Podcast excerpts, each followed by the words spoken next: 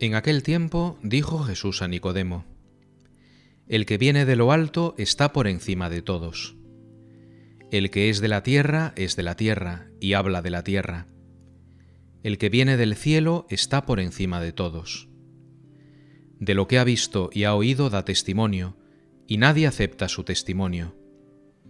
El que acepta su testimonio certifica que Dios es veraz. El que Dios envió habla las palabras de Dios, porque no da el Espíritu con medida. El Padre ama al Hijo, y todo lo ha puesto en su mano. El que cree en el Hijo posee la vida eterna. El que no cree al Hijo no verá la vida, sino que la ira de Dios pesa sobre él.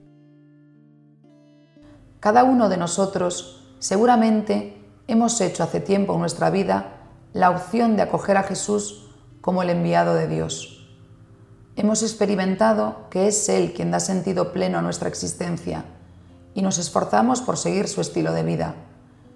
Estamos guiándonos, no con los criterios de la tierra, sino con los del cielo, como decía Jesús a Nicodemo.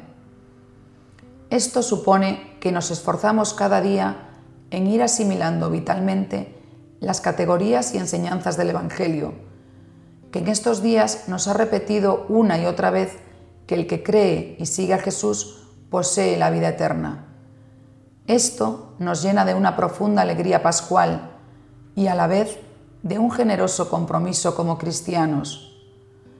Cada vez que participamos en la Eucaristía, acudimos a la escuela de Jesús, escuchamos su palabra, nos dejamos iluminar por el ejemplo de Jesús y los apóstoles, por el ejemplo de entrega de tantos y tantos cristianos, para los que fe y vida forman un vínculo indivisible.